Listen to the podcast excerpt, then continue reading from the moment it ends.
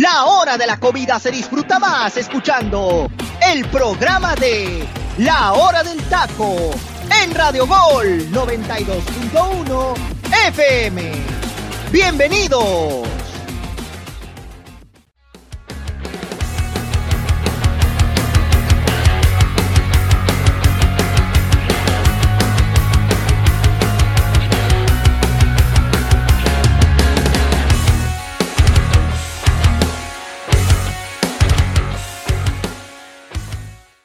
¿Qué tal mi gente? Bienvenidos a este nuevo inicio de semana y nuevos programas de la hora del taco en esta semana que arranca en este 12 de septiembre del año del 2022, la semana más mexicana en nuestro país, en nuestro queridísimo México, pues estamos a nada de celebrar eh, un aniversario más de la independencia de México el fin de semana. Se viene el clásico de clásicos, pero antes de eso hay que analizar la fecha 14 aquí con sus amigos de la hora del taco. Yo soy Defino Cisneros en la conducción y me acompañan en este inicio de semana el buen Freddy López, José Luis Base Santa Cruz y Rodrigo Nava, pero no sin antes, mi gente, darle la bienvenida a la plataforma digital de Radio Gol, a la gente que nos escucha en Spotify y a la gente que nos sigue muy amablemente en nuestras redes sociales como la hora del taco oficial. Mucho que analizar, una jornada algo especial, dos porteros metiendo gol. Creo que es la primera vez, si no me equivoco, que dos porteros en una misma jornada meten gol y pues obviamente le, eh, pues prácticamente rescatan eh, a sus equipos con ese, con ese gol. Una goleada. Freddy hoy viene llorando y lo que le sigue, señores, lo tuvimos que rescatar. Se quería aventar del Cerro Colorado allá en Tijuana. No lo dejamos, mi gente. Está aquí con nosotros y dos equipos que comprueban que la liga es, eh, que la liga, perdón, están para cosas mayores, como lo es el América que llega a nueve triunfos consecutivos, marca para el club, y unos Tuzos del Pachuca que recobran su ADN competitivo que en el torneo lo habían perdido y que dan un muy buen partido ante unos cholos, perdón, que prácticamente se están desinflando como no tienen una idea, pero vamos a darle la bienvenida aquí a mi panel de lujo y vamos a empezar con la pregunta antes de iniciar con la, la jornada 14 del fútbol mexicano. Freddy López, ¿cómo estás? ¿Estás vivo? ¿Todo bien, mi Freddy? ¿Te traemos un tecito de tila, de manzanilla o algo para los nervios? No sé, para la, para la ansiedad, diría el meme. ¿Qué tal, teacher? Primero que nada, muy buenas tardes a todos, compañeros, y buenos días para la gente del Pacífico. Eh, pues mira, yo vengo bien, teacher. Ayer sí, no te voy a mentir, hice unos corajes que para qué te cuento, ¿no? no pues sí, eh, obvio. Imagínate, imagínate, ¿no? De, de, ir primero con la posibilidad de ir ganando el partido y luego de repente fallan el penal, luego nos marcan dos goles. Que digo, en el papel la derrota estaba presupuestada por lo que había comentado el viernes, ¿no? Que Cholos nunca le había ganado a Pachuca allá en la Bella Airosa. Pero bueno, una cosa es tener presupuestada una derrota y otra cosa es que te pasen por encima, ¿no? Y Oye, mi Freddy. Cuentas, eso pasó. Dime, teacher. Mi Freddy, es, si no me equivoco, no, eh, sácame el error. ¿Es la tercera vez que le meten seis goles a, Cholos? Así es, efectivamente, la última vez que le habían hecho seis goles había sido el León, precisamente allá por el 2017. El América también le metió seis. Y el América seis, así es, el América también, previamente ese dolo frente a León. Entonces, bueno, pues ya en Cholos, digamos que no es tan habitual el que le hagan más de, cinco goles en, digamos, por temporada, pero pues bueno, ahorita el mal tiempo, el mal momento de Tijuana se está notando, ya lo estaremos analizando, por supuesto, este partido, pero lo de ayer sí fue bastante eh, triste, ¿no? para, para la gente de Tijuana y por supuesto, pues bueno, con esto prácticamente las esperanzas de calificar a repechaje están eh, pues más que, más que rotas, ¿no? Porque pues, a Tijuana no le viene un cierre muy... Nada, nada sencillo. Muy sencillo, que digamos, exactamente. Y bueno, pues por otra parte, yéndonos a otras latitudes, lo de estos dos porteros que anotan en esta jornada, que creo que yo, eh, creo que sí, teacher, el dato que das, eh, lo comentamos en el otro programa, el de los cuates del balón, creo que sí es la primera vez en la que vemos a dos guardametas anotar en una misma jornada, ¿no? Ahí eh, habrá que apegarnos a la historia para ver si, si realmente es así. pero bueno. Oye, mi Freddy, y no nada más de Liga MX, ¿eh? sino yo creo que en, en, ligas de, otro, de otras latitudes. ¿eh? Correcto. Creo que no ha sucedido esto. Y ojo, teacher, ahí te va nada más un dato, ¿eh? Julio González y Carlos Acevedo anotaron gol, ¿no? Este fin de semana, y los dos canteranos de Santos Laguna, ¿eh? Exactamente. exactamente. Ahí nomás dejamos el dato también por, por todo, pero bueno, saludo con gusto a mis compañeros, a José Luis y al buen Rodrigo Nave y a ti también, teacher, te mando un fuerte abrazo y a darle porque hay mucho de qué platicar el día de hoy. Y ahí te va la pregunta, mi Freddy. Estamos en la semana del clásico, aunque se atraviesan dos partidos justamente para ambos protagonistas del clásico. ¿Quién está mejor para el clásico? Así de, así de rajatabla, mi Freddy. ¿América o Chivas? Híjole, yo creo que ahorita por los momentos que viven los dos equipos, América. ¿Por qué? Por la cuestión de que, bueno, ha logrado enracharse eh, con nueve victorias consecutivas, lo ha hecho bien el Tan Ortiz, lo de Guadalajara también poco a poco ahí estado embalando, ¿no? Eh, sin embargo, pues bueno, América sigue mostrando cosas interesantes. Y bueno, por otro lado, Guadalajara, eh, creo que el mérito que le podemos adjudicar a Ricardo Cadena es que recuperó al equipo eh, y bueno, habrá que ver, teacher, lo que pasa en esta jornada doble, porque bueno, América recibe a Santos y Chivas recibe a Tigres, dos rivales que no van a ser para nada sencillos. Y creo que a partir de ahí se podrá analizar de mejor forma la cuestión del clásico. ¿Por qué? Porque dependiendo de los resultados que saquen estos dos equipos, vamos a ver con qué ánimo llegan para encarar este partido. Que bueno, por ahí vamos a ver si los dos ganan sus respectivos encuentros, quién le va a quitar el invicto a quién, ¿no? En ese aspecto. Exacto, bien dicho Freddy. Mi estimado José Luis Macías Santa Cruz, ¿cómo estás, mi buen? Bienvenido a una nueva emisión de la Hora del Taco en este inicio de semana, en este ya 12 de septiembre. José Luis, ¿será el clásico de clásicos mm, con más interés o mayor expectativa de los últimos años? ¿Qué tal, teacher? Un placer estar en este inicio de semana en la hora del taco junto a mi compañero Rodrigo Nava y Freddy López, que debe traer ahí un poquito más de, suspiro, ¿no? Con esta cuestión de lo que acaba de pasar a su equipo, como bien lo acaba de explicar. Y como lo mencionas, ¿no? Tienen dos partidos demasiado interesantes que para mí tienen mucho que ver en cómo los veremos este fin de semana. Porque yo no puedo brincar todavía estos dos enfrentamientos que van a tener a dos equipos muy complicados que lamentablemente... Y candidatos. sí, bueno, para mí Santos no es candidato. Para muchos sí, tal vez, pero para mí Santos no es candidato. Tigres, fuera de esta derrota que tuvo lamentable, para mí sigue estando en uno de los tres candidatos. Pero hablando de que las Águilas del la América recibirán en el Estadio Azteca Santos Laguna y Chivas Rayadas de Guadalajara recibirán al equipo de Tigres, yo creo que son dos equipos que ya tendrán que tener bien aceitada esa máquina en cuestión de un funcionamiento que ya han demostrado también por la buena capacidad de resultados que han conseguido en las últimas cinco jornadas por parte de los dos equipos. Creo que por la alta expectativa de cómo vienen los dos, que creo que anteriormente si nos apegamos a los últimos cinco a ocho años, no mirábamos que los dos venían de una racha tan constante, demostrando buena calidad futbolística, demostrando ganas, ¿no? De competir en esta Liga MX que sabíamos que mirábamos a Chivas Rayadas de Guadalajara arriba y a las Águilas del América abajo o viceversa, ¿no? Al América siempre peleando como en los últimos dos años los primeros dos, tres puestos, mientras que las Chivas Rayadas de Guadalajara siempre tratando de calificar mínimo al repechaje. Por ese tipo de cuestiones y por el momento futbolístico que estamos viviendo hoy en día por parte de estas dos plantillas que son las más conocidas de nuestro fútbol mexicano, yo creo que sí, trae un gran ímpetu, una gran esperanza de ver un partido espectacular que sin ninguna duda no me lo voy a perder para estar este fin de semana en el Estadio Azteca. Mi estimado Rodrigo Nava, bienvenido en este inicio de semana. Un gusto tenerte por aquí, mi buen, en este en esta apertura de esta semana, la semana más mexicana de todo el año. Mi estimado Rodrigo, ¿quién ahorita es el mejor técnico de los que están ahorita en, este clásico del fútbol que se avecina? No sin antes, como bien dijo José Luis, ya van dos partidos ahí bastante interesantes, dos choques, dos partidos algo complicados para ambas instituciones, pero ¿quién tendrá ahorita en estos momentos el mejor banquillo? ¿El, América o Chivas, mi estimado Rodrigo? Eh, teacher Delfino, te saludo con muchísimo gusto, al igual que mis dos compañeros, Freddy López y José Luis Macías.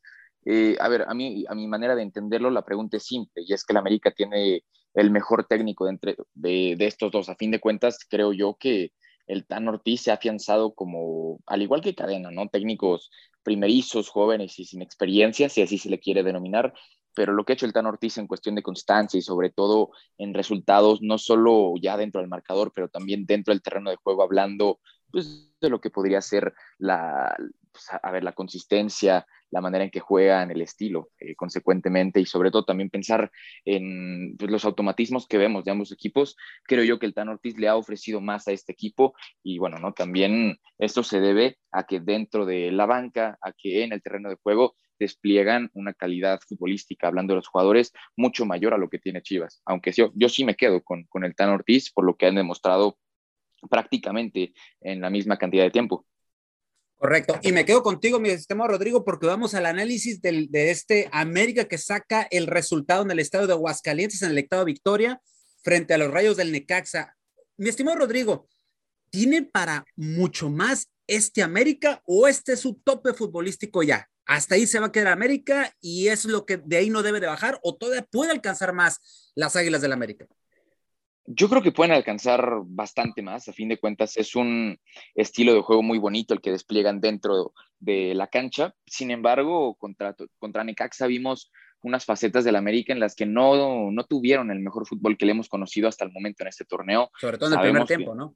Exactamente en ese primer tiempo, no, teníamos a Fidalgo sobre la cancha, donde podemos entender que a fin de cuentas el América contaba con bastantes rotaciones, empezando por el hecho de que Guillermo Chano está en el terreno de juego, Diego Valdés, lo del propio Fidalgo, y yo creo que sí nos demuestran que tienen la, la profundidad suficiente en la plantilla como para sacar este tipo de partidos. El debut de Brian Rodríguez, llega eh, de nueva manera eh, Roger Martínez, y digo, a, fin de cuentas es una buena, una buena noticia que la América tenga esta profundidad. Sin embargo, no nos dieron el rendimiento deseado, aunque mantuvieron el, partido a, raya y en un punto donde al, al, América le convenía de cierta manera.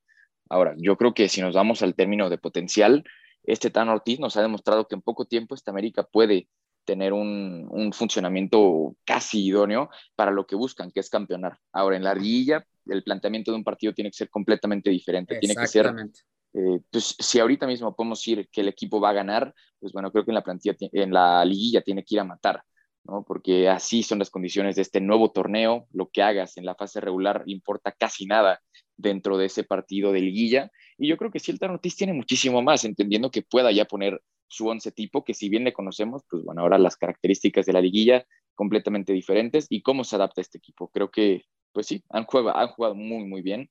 Eh, creo yo, y no sé si coincidan ustedes, compañeros, que esta América no se veía desde el 2018 con, en términos de dominancia, como con el Piojo Herrera. Sin embargo, ahora mismo, pues bueno, creo que el Tan Ortiz tiene mucho, mucho más que dar. Y me creerás, Rodrigo, que mm, se puede entender, ¿no? Por tu edad, por tu juventud, pero se me apega más al del año 2005, al de Mario Carrillo. Exacto. Yo veo más calidad futbolística como lo proyectaba el técnico mexicano en esa faceta cuando el América llega a los 30 partidos de manera consecutiva sin conocer la derrota, era por algo, ¿no? Que era el grande, era el golpe mediático. Acuérdense de esas instancias, ¿no? Que cuando disputó y ganó la liga, también cuando llega a ganar la CONCACAF Liga de Campeones, gana la Supercopa, ¿no? La, famosísima campeón de campeones. La verdad creo que esta de América se me apega un poquito más al del año 2005 que al del 2018, que claramente eh, me imagino que lo acabas de puntualizar de, una gran manera. Tiene mucho que ver de ser el equipo dominante del fútbol mexicano. Me imagino más que nada eso te apegas, ¿no? A la cuestión de que es el equipo más constante de nuestra liga, lo que llevamos de estas 14 jornadas.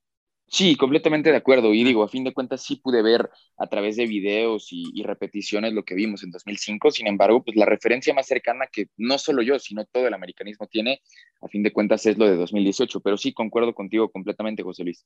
No, José Luis, pero es que el del 2005, y ya lo platicamos una vez con el profesor Mario eh, Carrillo, aquí en, América volaba. No, no, no, ese América era un América simplemente espectacular, espectacular. No lo puede ser de otra manera y súper bien dirigido por el señor Mario Carrillo, que le mandamos un, ya le, le, mandamos un saludo al profe que ya tuve yo la oportunidad de platicar esa situación con él aquí en Radio Gol. Dime, Rodrigo. Quisiera yo cambiar un poco la dinámica. ¿Qué, ¿Qué, creen que le falta a esta América como para consolidarse de esa manera? Para que se vea como un nuevo América de 2005. Buena pregunta. Yo sí tengo las cuestiones defensivas. Todavía no me termina de convencer de la defensa. el mal trabajo hablando de Ochoa con la cuestión de su central, esa falta de comunicación lo hemos visto de manera constante. ¿Y cómo cae el gol? No echándole la culpa a Ochoa, sino también lo vimos que con Oscar Jiménez cuando se le da la oportunidad, ha tenido ese tipo de desatenciones, como que no lo platican entre los dos porteros, que es algo que se tiene que trabajar largo de las semanas, de que, a ver, cuando hay una pelota parada, cuando alguien va a centrar, cuando alguien va a forjar una jugada, ¿qué tienes que hacer? El portero lo primero que, tiene que puntualizar en esas jugadas previas es decir, marca a tu jugador, vete para allá, presiona, y no lo hacen. Vemos, vimos en el gol de Necaxa cómo entraron con una plena libertad para rematar dos futbolistas y Madrigal le deja rodando solamente el balón a Facundo para que llegara y lo rematara. Una muy mala marca de, de, Néstor Araujo y de Salvador Reyes y se queda prácticamente patinando ahí Emilio Lara. O sea, y bien dices, José Luis, es toda la, una desatención de la defensa. Creo que, y coincido contigo, que es una de las cosas que debe de ajustar el Tan Ortiz, que créeme que yo creo que sí lo va a hacer. José Luis. Y, la verdad, yo creo que un ejemplo, ahorita bendito sea, se dio la novena victoria de, manera consecutiva, pero fuera otro equipo que sí te las va a meter, como Pachuca, que ahorita ya volvió a esa continuidad, ¿no? De ser un equipo realmente que está el mismo Santos. muy buen fútbol. El mismo Santos, y no lo quito, ¿eh? Fuera del renglón, al mismo par de Santos y de Pachuca, Chivas Rayadas de Guadalajara. Chivas, ahorita con lo que está viviendo, seguramente te va a tratar de concretar todas las desafortunadas jugadas que tú le generes o que fácilmente, ¿no? Le regales las posiciones de balón, que es lo que mejor sabe hacer este equipo de Chivas Rayadas de Guadalajara con Ricardo Cadena. Y les digo algo también, compañeros, eh, este América ya está planeando, ya tienen vista cuáles son las falencias de este América y ya están trabajando en traer a alguien más en la defensa, ¿eh? Ah, yo, que es Kevin Álvarez, ¿no? Kevin Álvarez ya está amarrado, ¿eh? Eso es lo que les quería comentar. Ya está amarrado para inicio después de Qatar 2022.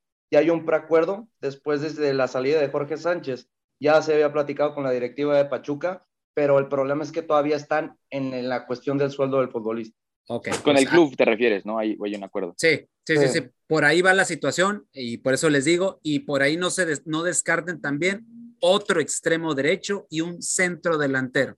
Así, no, así les pongo. Yo creo que deberían ir por un central porque nos hemos dado cuenta que Néstor Araujo no está para la América. Y ahí es, esa es la otra clave, José Luis. Están también analizando lo del central. Desde ahorita les digo, ya se están poniendo a trabajar. No crean, y ahora sí, no hay que decir, no hay que, no hay que decirlo. señor Santiago Baños ha sido apretado en el trabajo por el señor Iñárritu. Así la ponemos para que, para que se den cuenta lo valioso de, que, eh, de esta figura de Héctor González Iñárritu al presionar de cierta manera a eh, el señor Santiago Baños.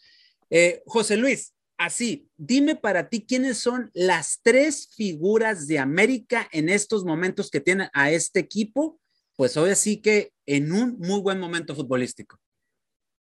Creo que vamos a estar de acuerdo en uno que otro en unos y uno que otro en otros, creo que vamos a estar ahí. Vas a ver con que no lo menciones, ¿eh?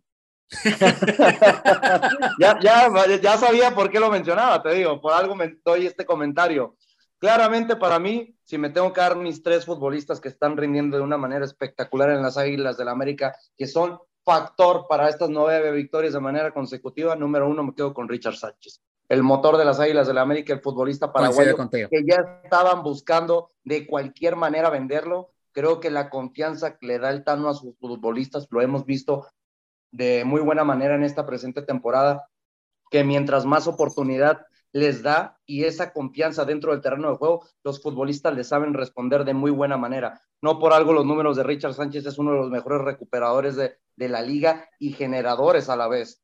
La verdad que siendo un futbolista que se puede votar muy bien por las bandas, hablando de la banda izquierda o banda derecha, creo que es un futbolista que tarde o temprano, si sigue con esta continuidad, en seis o un año, pinta para que se vaya al viejo continente. Número dos, le voy a dar el gusto a mi compañero por la calidad del futbolista europeo. Creo que ya al solamente mencionar europeo, ya saben a quién me refiero, ¿no? Álvaro Fidalgo, que sí está siendo un futbolista diferente cuando se le ha dado la oportunidad de ser ese futbolista en pautas. ¿A qué me refiero en pautas? Que es el futbolista que retiene el balón, es el futbolista que sabe buscar a sus compañeros, sabe votarse, busca ese acompañamiento con sus mediocampistas que lo ha hecho de muy buena manera y yo creo que por algo hoy en día con, la, con el medio campo de los Todos del Pachuca son los dos medios campos que tenemos en esta apertura 2022 y número tres el tan criticado Henry Martin. Es espectacular como Henry Martin, después de que le dan esa continuidad,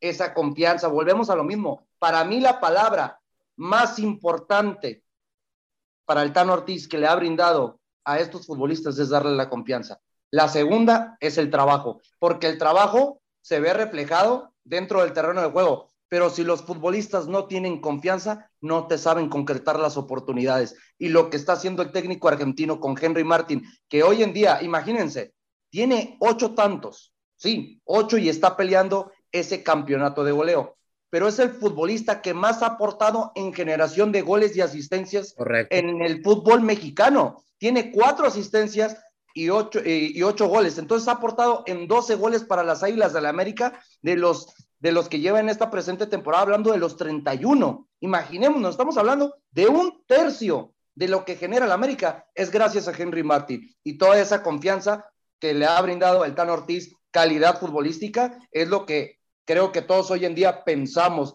que sería más que justo que si el día del Mundial fuera el día de mañana, Henry Martin tendría que ser el delantero titular de la selección.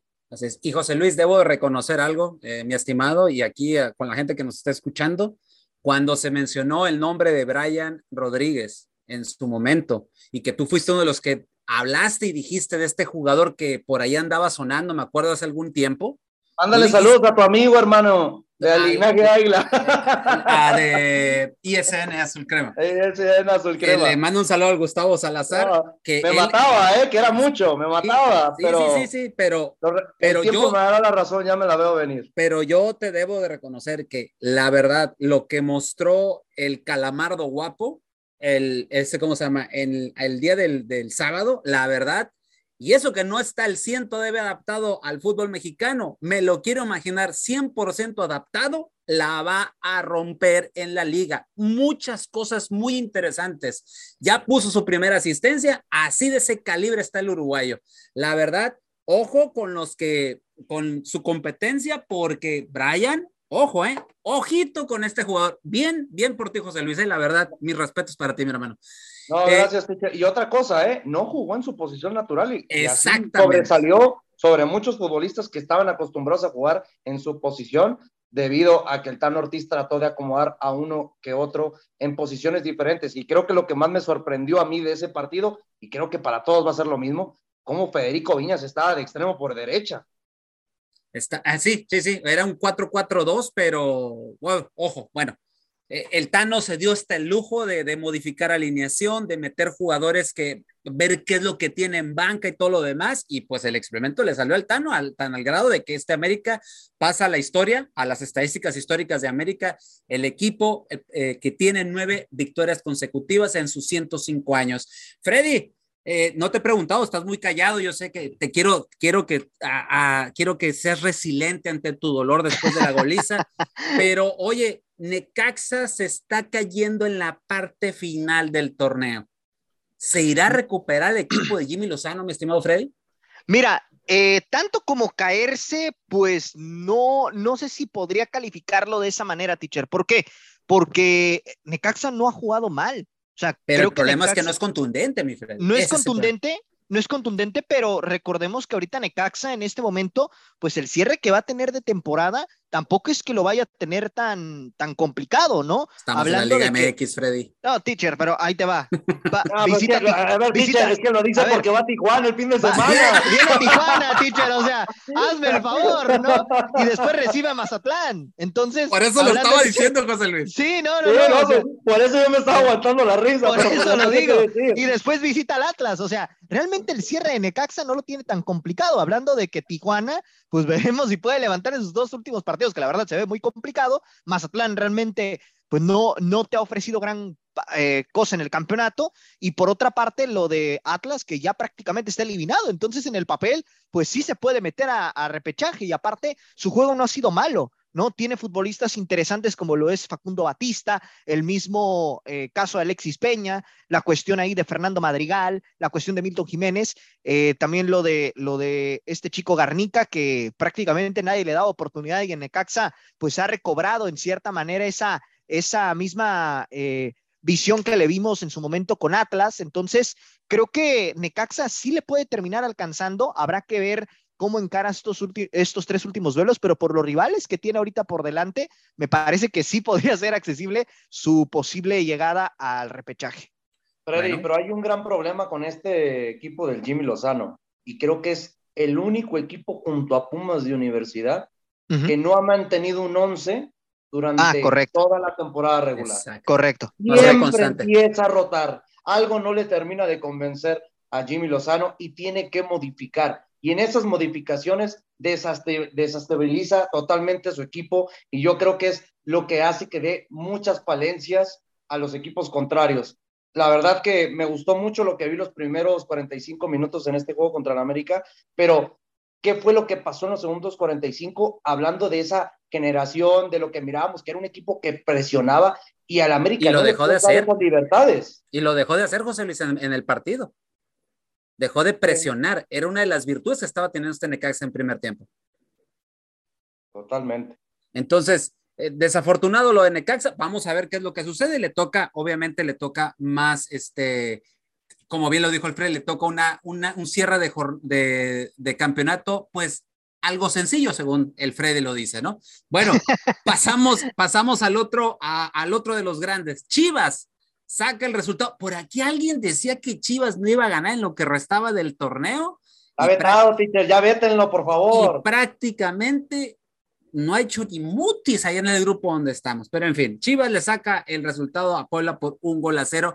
Qué lamentable la lesión de Ferraréis. Le, le mandamos un saludo y pronta recuperación a este jugador de la Franja del Puebla. Pero, José Luis, ¿Tiene Guadalajara para más para consolidarse aún en este torneo? ¿Tendrá todavía más, más, más punch eh, hablando en cancha para seguir consolidando y seguir fortaleciendo en este cierre de torneo?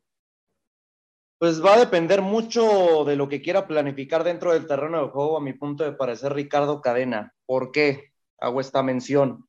Porque para mí los primeros 45 minutos, injustamente el equipo de la franja no se va adelante en el marcador. Vimos que el equipo dominante en la primera mitad fue el equipo del Puebla, donde empezó a generar mucho los dirigidos por Larcamón. Me gustó mucho las, las rotaciones ¿no? que estaban teniendo Martín Barragán con Maximiliano Araujo, botándose de Martín pasándose por lado izquierdo y Maximiliano Araujo uh, como centrodelantero falso, ese falso 9 que últimamente ha venido trabajando mucho el Arcamón con este equipo del Puebla, lo de Jordi Cortizo, que para mí es un futbolista diferente. ¿Quién se iba a imaginar, no? Que Jordi Cortizo, un descarte del Cholos de Tijuana, ahorita es la figura mediática, eh, hablando de generación de juego. ¿Cómo eres, José? echándole más, más limón a la herida del Fred. No, no, pues y ahí te encargo, José Luis.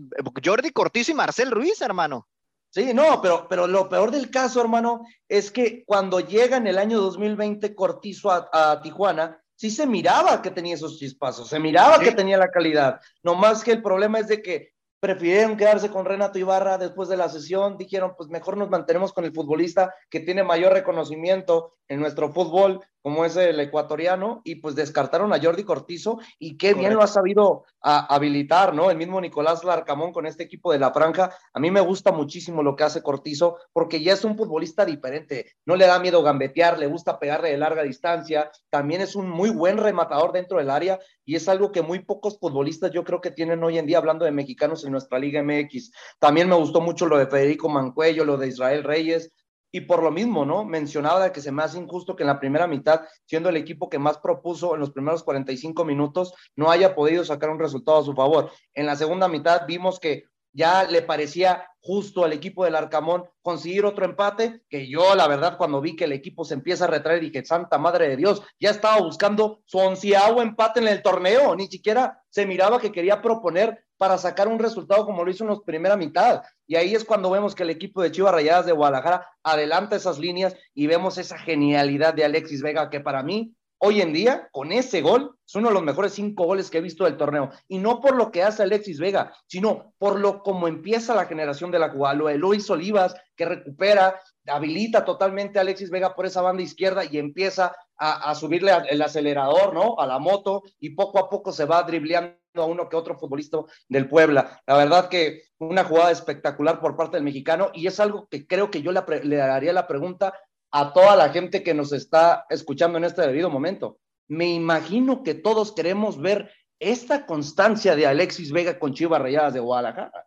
¿Por qué? Porque si Chivas si jugara así todos los partidos, estaríamos hablando que sería el mejor futbolista de la liga y ya ni siquiera debería estar en nuestra liga MX, debería estar jugando en el viejo continente. El problema es que se ha vuelto un futbolista muy irregular por el mismo Ricardo Cadena, que lo empieza a rotar en diferentes partes del campo, como varias veces lo vemos como media punta, de que se acomoda como centrodelantero, o lo vemos alternándose, ¿no? Con el mismo Isaac Brizuela o Roberto Alvarado por esa banda derecha va dependiendo mucho en esa constancia, pero tenemos mucho que aplaudir también lo de Miguel Jiménez. El portero de Chivas es espectacular. A mi punto de parecer, creo que todos dirían, claramente por los resultados lo vas a decir, pero hoy en día está junto a Paco Guillermo Ochoa como los mejores dos porteros de la temporada. No estoy diciendo que sea el segundo mejor portero de México, no. De la temporada, yo creo que está el tú por tú con Paco Guillermo Ochoa, por la calidad y el liderazgo que está sabiendo hacer cosas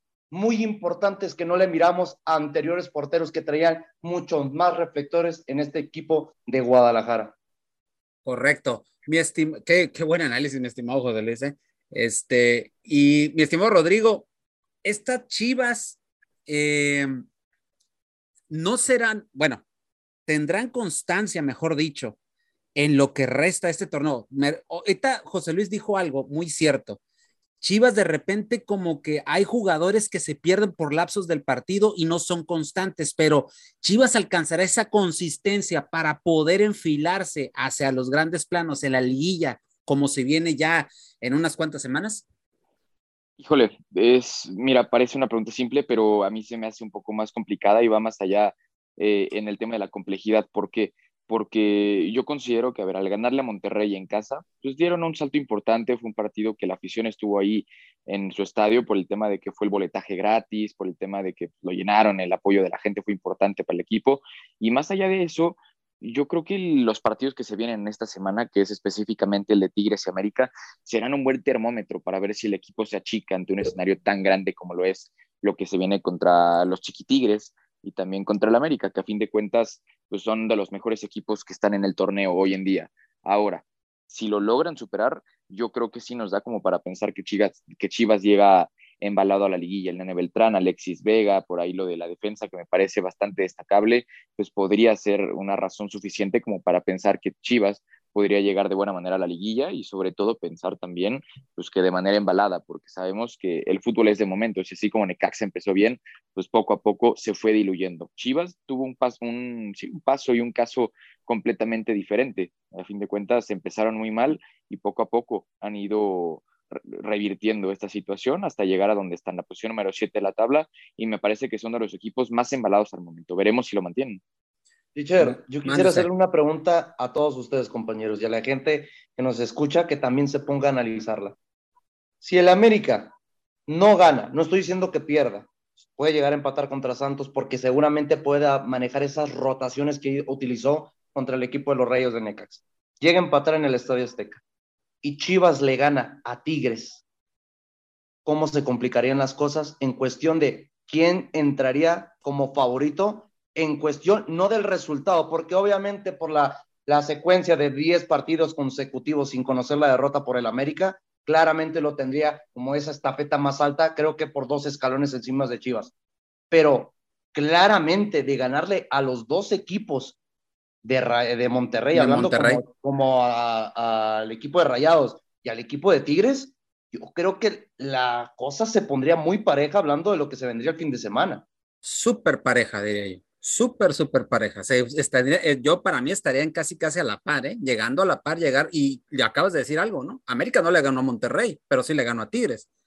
Entonces, entonces se pone, o sea, mucho y viene. Es que la tiene más complicada Chivas a mitad de semana que el mismo América. Sí, y bien lo dijiste tú, mucho va a depender de lo que suceda. Obviamente yo lancé las preguntas, ¿por qué? Porque haciendo un lado los partidos esos, hay que también analizar lo que se viene esta semana, pero serán claves esos dos partidos y ahí en esta semana vamos a estar analizando. Mi estimado Freddy, ya para irnos al momento musical de la hora del taco, ¿se le acabó la magia a Nicolás Larcamón?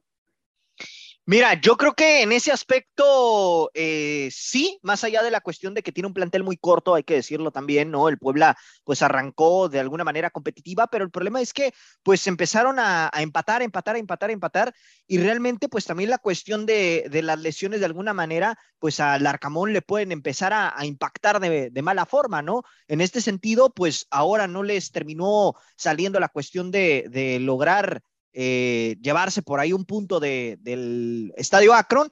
Y bueno, hay que decir que, Puebla, el mayor problema que tiene es que no sabe sostener resultados y ese ha sido el, principal factor para que este equipo, pues quizá no, no lleve más puntos en el campeonato, ¿no? Contra Pachuca le sucedió, contra el mismo Santos le pasó, ¿no? Eh, por ahí también contra eh, equipos que quizá eran más o menos accesibles como Necaxa, también le terminó cobrando factura. Entonces, por ese lado, pues ante este tipo de circunstancias, pues eh, está, está complicado, ¿no? Que, por ahí Puebla pueda hacer algo más. Eh, creo que lo único que le puede mantener en esta zona de repechaje es que los de abajo sigan sin sumar, ¿no? Como es el caso de Tijuana, el caso de León, el caso A ver, Freddy, Pero pero este momento que está viviendo el equipo de la franja es totalmente culpa del Arcamón. Y te voy a decir por qué. Brevemente, ya para irnos a para que sigas con tu análisis, hermano. Hay que ponernos a analizar desde que llegó esa famosísima eh, propuesta de las Águilas de la América para que dirigiera ah, la institución. No es el mismo desde Arcamón. sí, Desde ahí, el desde ahí se perdió. Abajo. Pero ¿por qué? Porque ahora estamos viendo desesperados los cambios, las planificaciones del técnico, que ya anteriormente le decíamos, es que si este Puebla juega de una manera espectacular, es porque el técnico sabe darles ese golpe motivacional, sabe dónde acomodarlos, y hoy en día yo creo que los futbolistas están dando de más que el mismo entrenador. Ahora es viceversa, porque vemos que el Arcamón busca de cualquier manera ya sacar un resultado, sabiendo que se tiene que trabajar, aparte de ello, de que yo creo que está acelerando mucho las cosas de meter a Israel Reyes en ese medio campo que cuando mejor lo vimos en la paseta del Puebla era cuando jugaba de central. Te digo, esos cambios de desesperación para mí es lo que ha hecho que este Puebla no sea un equipo realmente constante en el Apertura 2022. Y aparte que, bueno, hoy en día el tema de, del Arcamón el principal factor ha sido los, el no saber cerrar partidos, porque resultados los ha tenido. Pero es culpa del técnico, hermano. sí, sí, sí, por eso te digo, por eso te digo, no ha sabido eh, cerrar los partidos porque los resultados ahí los ha tenido. Dos por cero, tres por uno, y a final de cuentas no termina por cosechar ese, esos resultados, ¿no? Este Puebla, eh, bien lo mencionas, José Luis, está jugando más con corazón que con estrategia, y ese es el principal problema que hoy en día este Puebla le esté alcanzando todavía para repechaje, pero el torneo es muy volátil y por ahí se enracha el equipo de Pumas, Cruz Azul, León y Puebla, se va, ¿eh? O sea, no tiene la misma cantidad de puntos que un Toluca, que Toluca hasta cierto punto ya aseguró repechaje, más allá de que no gane ya en el campeonato. Imagínate, y está un punto de diferencia con 16 de Mazatlán con 15, que fuera de que perdió con Cruz Azul. Cruz Azul que llegó a 15 puntos con esa victoria versus Mazatlán. Y Tijuana, que fuera de haber perdido 6 a 1 se mantiene con esos 15 puntos que había conseguido y con esperanzas de llegar todavía al repechaje. Correcto. Así es. Así es. Bueno, mi gente, pues vámonos al momento musical de la hora del taco. Vamos a dar un pequeño respiro porque todavía nos falta mucho de la jornada. No hemos analizado a Pumas y no hemos analizado a Cruz Azul, el resto de los grandes y obviamente el resto de los demás partidos. Con eso regresamos, mi gente. Esto es la hora del taco. Este es el momento musical de La Hora del Taco.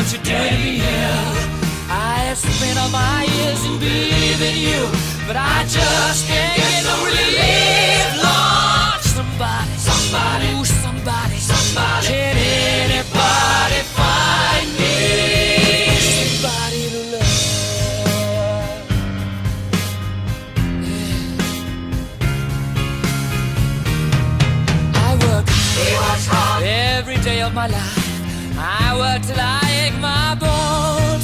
At the end, At the end of the day, I take home my.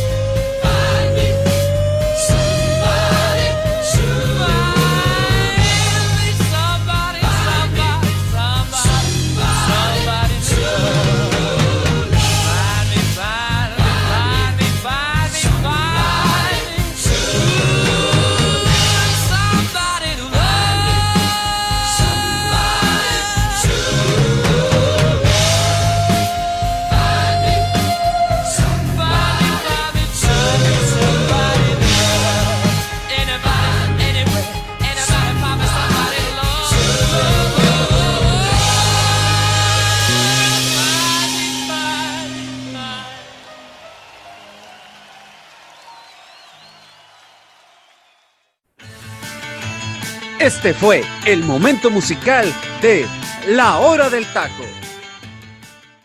Y abrimos nuestros momentos musicales de la hora del taco de esta semana con esta joyota de, la, de su majestad, la banda de Queen, Somebody to Love, de noviembre del año de 1976, la canción principal del disco A Day of the Races del grupo obviamente de Queen y es una de las canciones más escuchadas y que esta, esta técnica de, fragmentación o duplicidad de voces la habíamos escuchado en Rhapsody Bohemia y aquí la vuelven a aplicar con una voz predominante de, de Roger Taylor en los registros más altos y la de Freddie Mercury que obviamente es innegable y que le da este toque muy gospel y una canción que va de, de menos a más. Es una tremenda joya para iniciar la semana y nada más para dar unos datitos aquí, esta canción ha sido cantada por múltiples grupos en todo el mundo, desde el grupo español de Mocedades en el 81, eh, una versión por ahí de Brittany Murphy en el 2006 con el Happy Feet del pingüino en su rol de Gloria el pingüino emperador. Eh, el elenco de Glee en esa, en esa serie del 2009 eh, cantan ahí esta, esta canción. Y hay una versión que a mí en lo particular me encanta y que está, siento que estar a altura, la de George Michael en el 92 en el tributo homenaje después póstumo a Freddie Mercury en abril de 1992, que a mí se me hace de lo más bello que he escuchado después de que se fue Freddie Mercury en ese tributo tan grandioso que le hicieron después de haber fallecido al gran eh, Freddie Mercury. Pues esto es el momento musical de la hora del taco, mi estimado José Luis Macías. Estado muy callado, no sé si estabas disfrutando la canción, pero ¿qué te pareció este inicio de semana con el momento musical de la hora del taco? Pues la bendita costumbre, teacher, de empezar con una canción espectacular con Somebody to Love del grupo Queen, como lo acabas de mencionar. La verdad que un señor rolón y pues la verdad es un deleite empezar con este tipo de canciones el inicio de semana de la hora del taco. Correctísimo. Bueno, vamos a darle, mi, gente, porque ya nos queda poco tiempo y hay que seguirle. Pumas y Toluca empatan a dos, donde el portero de Pumas, pues, la hace, mete el gol este, este portero y pues pasan los años de la historia porque después hay otro gol de otro portero que ahorita lo vamos a platicar. Pero mi estimado Freddy, ¿qué hizo diferente Pumas esta semana que pasó? Digo, le gana Querétaro y empata con Pumas, semana de cuatro puntos, que yo creo que tenía rato y tiempo que Pumas, pues de cierta manera no se miraba, pues obviamente tan con rasgos positivos en una semana.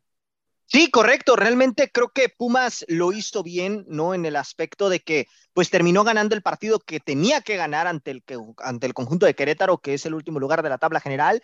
Y bueno, en este partido contra Toluca incluso lo arranca ganando, ¿no? Entonces, en ese aspecto, eh, Pumas, pues, de, alguna manera se está tratando por ahí de, de enrachar de alguna manera para poder pensar en colarse al repechaje, ¿no? Sabiendo que, que bueno, en este momento el cuadro de la universidad había tenido una racha de aproximadamente, si no me equivoco, seis partidos sin ganar. Entonces, bueno, esta, este empate de alguna manera le da ese, ese ligero toque de esperanza para poder pensar en, en lograr por ahí colarse. también enfrentó a un Toluca que, bueno, en el segundo tiempo eh, prácticamente se volcó al frente, ¿no? Un Leo Fernández que está encendido con este conjunto de los Diablos y que realmente, pues Toluca le ha caído de maravilla, ¿no? Porque con este equipo es donde lo hemos visto en su mejor versión, a diferencia de cuando estuvo en Tigres en su momento. Entonces, bueno, sus números lo avalan, lleva cuatro goles en este en este torneo y vamos a ver, ¿no? Hasta dónde le, termina alcanzando. El colchón que tiene Toluca es muy amplio para poderse mantener en el repechaje. Y bueno, por otra parte, Pumas, pues ahí está, ¿no? Luchando por, por conseguir ese puesto. Y lo de Julio González, pues histórico, ¿no? Dos porteros anotando, que ya lo comentamos al arranque del programa, en esta jornada y que le dan puntos fundamentales a sus respectivos equipos. Correcto. Rodrigo Nava, ¿Toluca se va más abajo en la tabla o se mantiene donde está? No, se va más abajo. Yo creo que era un partido, a fin de cuentas, eh, ganable, creo yo, por lo que vendría siendo el, equipo de Pumas. Sin embargo, pues bueno, ¿no? La platicamos sobre la, incorporación de los Fernández después de la lesión. No había estado en su mejor momento y contra Pumas, pues se le vio de cierta manera mejor. Eh, de hecho, siendo diferencial en el partido. Sin embargo, yo creo que en lo que queda del, del torneo, pues Toluca, por la irregularidad que nos ha mostrado últimamente y pensando también en lo que queda de calendario, pues bueno, un Mazatlán y Querétaro que le, que le quedan ya por jugar, pues en el papel parecería fácil, pero por ahí tengo algunas dudas que a pesar de ser partidos ganables, pues por, por ahí podrían caerse, sobre todo con Mazatlán. Correcto. Cruz Azul le gana 2-0 a Mazatlán, mi estimado José Luis, y Cruz Azul gana el partido, José Luis, por el accionar del campo de ellos o por los múltiples errores de este Morelia Morado?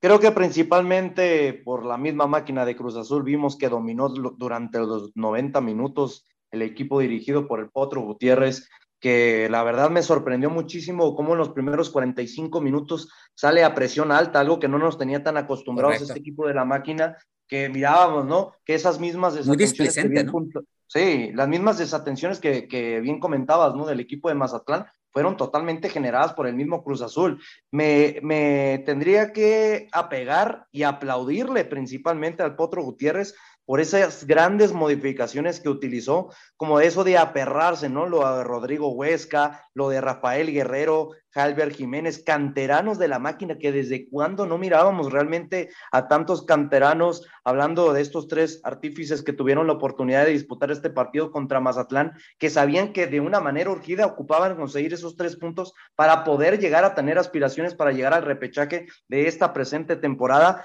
Lo de Gonzalo Carneiro, que a mí, la verdad, tenemos que aplaudirle a este delantero uruguayo que le ha respondido de muy buena manera al técnico mexicano desde que se vuelve timonel, ¿no? Interino de esta presente temporada. Yo creo que lo de Carneiro ha sido demasiado rentable. Lo de Ángel Romero, que le mandamos un saludito y un abrazo a nuestro compañero Ángel Eduardo García, que debe estar más que contento, no tanto por el resurgimiento de la máquina, yo creo que más por el resurgimiento de Ángel Romero, porque no solo por el gol de penal, para mí fue el mejor futbolista del partido, hablando de este funcionamiento tan diferente que manejó el, equipo de la máquina y vimos poco a poco, ¿no? Esas rotaciones que me llamaron muchísimo la atención sobre lo de Nacho Rivero con Carlos eh, Rodríguez, entre de que se modificaba, de que a veces mirábamos al mismo Nacho como media punta, a Charlie que se votaba como contención. La verdad que me sorprendió mucho este trabajo que se vio a lo largo de la semana por parte del equipo de la máquina. Y no por algo, varios hemos comentado desde un inicio de la temporada que era uno de los candidatos por el alto nivel de plantilla,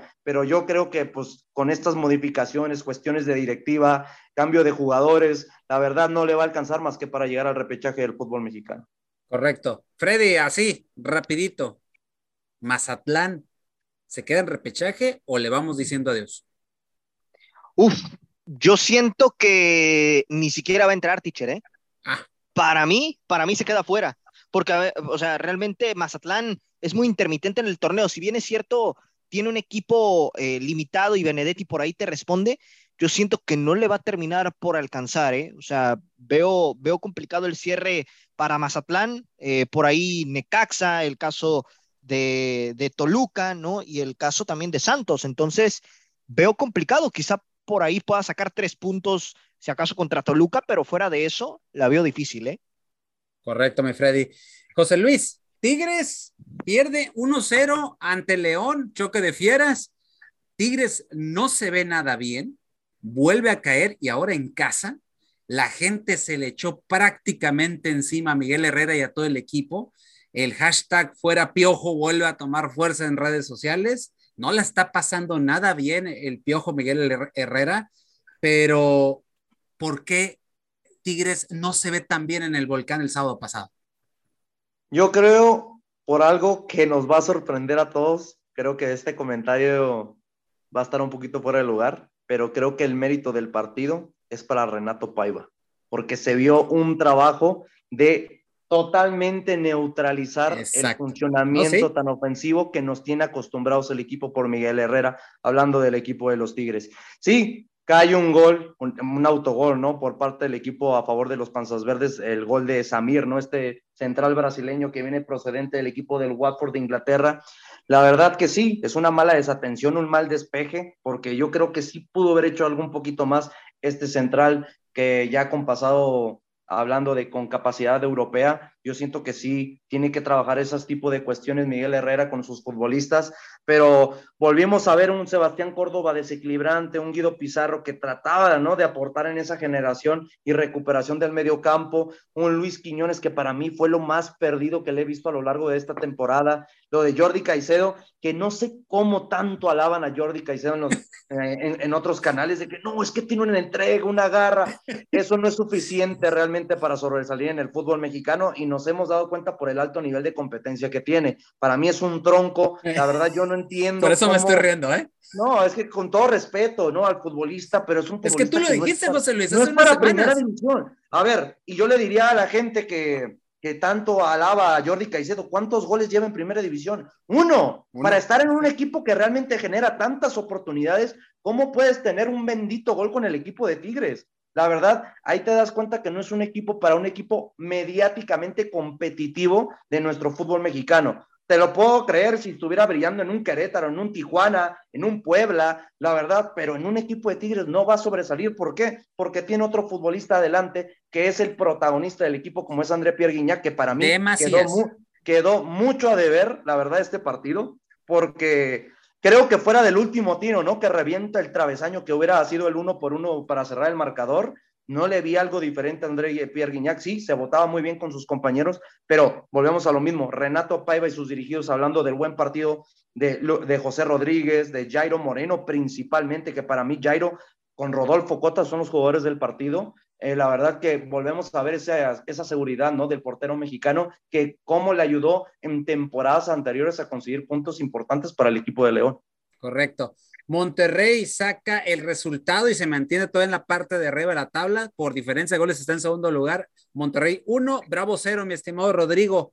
Oye, Rodrigo, ¿por qué Monterrey juega cuando le da su gana? Te lo digo porque en el primer tiempo contra Juárez prácticamente no tuvo ningún tiro al arco y hasta el segundo tiempo es cuando capitaliza una, la mete, porque sí fue un partido ríspido, sin claridad y con pocas opciones, pero Monterrey cuando quiso lo, lo saca y lo gana en un partido totalmente pues desabrido para mi entender.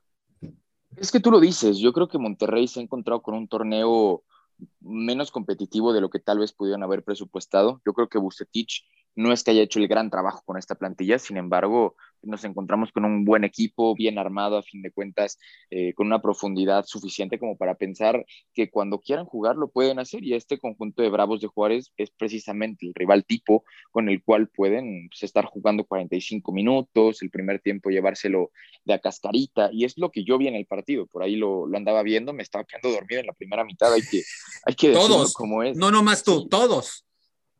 Sí, sobre todo también pensar que la imagen cuando se transmite allá eh, en la cancha del conjunto de Juárez es bastante malita. Digo, podemos hablar también de que el conjunto de Rayados, tú bien lo dijiste, mi querido Delfino, pues cuando quiso apretó. Y a ver, yo no creo que sea un mérito de Bucetich, sino que también pues es de, de, de Gallardo, que más allá de las críticas que yo le pueda estar propinando semana con semana, pues bueno, el viernes se aventó un golazo, se llevó a dos, tres jugadores y pues un, un, gol que terminó por sorprender a Talavera, que venía haciendo un, bien, un buen partido, sobre todo en segundo tiempo. Pero pues es eso, una liga que no es tan competitiva como para plantearle una dificultad al conjunto Rayados y pues que están prácticamente asegurados en la zona de, de clasificación directa.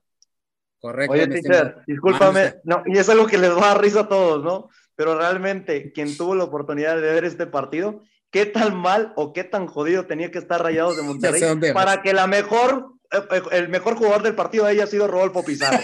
no puedo creerlo, en serio. Ah, no me acordaba de ese pequeño detalle que plati lo platicamos en el grupo donde estamos, mi estimado José Luis, no me acordaba, pues me empecé a reír. No, santa madre, yo no podía creerlo, ¿eh? Madre, de la, madre del amor hermoso, bien lo dijiste, mi estimado José Luis. Me quedo contigo, José Luis. Querétaro 3, Santos 3. Uf. Oye, a, a, o sea, fue un buen partido de fútbol. Eh, obviamente con esa espectacular, eh, eh, pues obviamente gol de, de, Acevedo, que la verdad para mí Acevedo debe de ir al Mundial, debe de ir este, este, este chico a, a Qatar. Pero, ¿quién juega mejor, José Luis? ¿Querétaro o Santos? Ay, yo creo que es muy parejo. Yo creo que los dos equipos jugaron de muy buena manera, pero yo quisiera escuchar o realmente que la gente que decía, hablando de nuestro medio, yo digo hablando de aquí de Radio Gol, que tanto decían, oye, es que Santos le va a pasar por encima al equipo de Querétaro. No, no, es que ya lo habíamos platicado. Es una cancha que se le ha complicado en los últimos años y lo platicamos con mi compañero Freddy el día viernes que tuvimos la oportunidad, teacher, no sé si te sí, acuerdas. Sí, sí, sí, claro. Dijimos, es una cancha que se le complica, Complicado. pero obviamente por cuestiones de momentos de que se enfrentaba el número 18 recibiendo al número 4, pues todos se vamos por la lógica, no Santos le va a ganar fácilmente, lo va a golear y vámonos, que la primera mitad se va con un resultado 2 a 1 a favor por cuestión de entrega, garra y compromiso con su entrenador, porque yo vi más entrega de los mismos futbolistas que calidad futbolística. La verdad que la entrega dentro del terreno de juego por parte de estos jugadores planifica totalmente el funcionamiento ¿no? del equipo de Santos, donde vimos que Pentanés tuvo que meter a Leo Fernández, que él me seguramente le mandó un saludo y un abrazote a José Ramón Sánchez, porque la verdad metió un tremendo golazo, que la verdad que cuando entra y tiene minutos con el equipo de Santos, cómo le gusta responder a este futbolista argentino, sí. y por una desatención ¿no? de la misma defensa al minuto 74, con un gol de Ayón Calderón, un canterano, si más no me equivoco, el equipo de Querétaro se va adelante en el marcador y santa madre de Dios, cuando todos mirábamos que no puedo creerlo, Querétaro va a ganar su segundo partido de la Liga MX y todavía le daba aspiraciones y ganaba de poder calificar Hasta... al repechaje del fútbol mexicano. Oye, oye, José Luis, ya ves que yo había dicho, no, Querétaro no va a volver un, a ganar un partido en el campeonato. No, andaba retando, hermano, andaba retando. Poco me rompe esa, esa predicción, hermano. No, no, pues sí, la verdad, porque es algo que creo la mayoría puede llegar a pensar. Pero sí, sí, sí. El, los milagros existen y más nos hemos dado cuenta que los milagros están más planificados en nuestro fútbol mexicano, porque bien lo dijo el teacher Delfino Cisneros y tú, Freddy, al inicio del programa, Carlos Acevedo, ¿cuándo nos imaginaríamos que Carlos Acevedo iba a anotar uh -huh. un gol con el equipo de Santos? Y no un golecito, un tremendo golazo, porque en el segundo cabezazo, si no se avienta de palomita, no alcanza el balón. Y es cuando vemos que el portero mexicano hace un cabezazo espectacular, dejando a Washington Aguirre sin ninguna posibilidad y dándole un milagroso 3 a 3 justo yo creo por lo que están haciendo los dos equipos dentro del terreno de juego. Correctísimo. Rodrigo, Atlas 1, San Luis 3. ¿El San Luis podrá seguir escalando posiciones para afianzarse en el repechaje? Por lo que vimos hoy, sí. Digo, este análisis creo que tiene que dirigirse en dos vertientes completamente diferentes. Y es primero, el funcionamiento que se les vio hoy fue bastante bueno. Y a ver, quiero eh, acercarme específicamente hacia la capacidad de respuesta.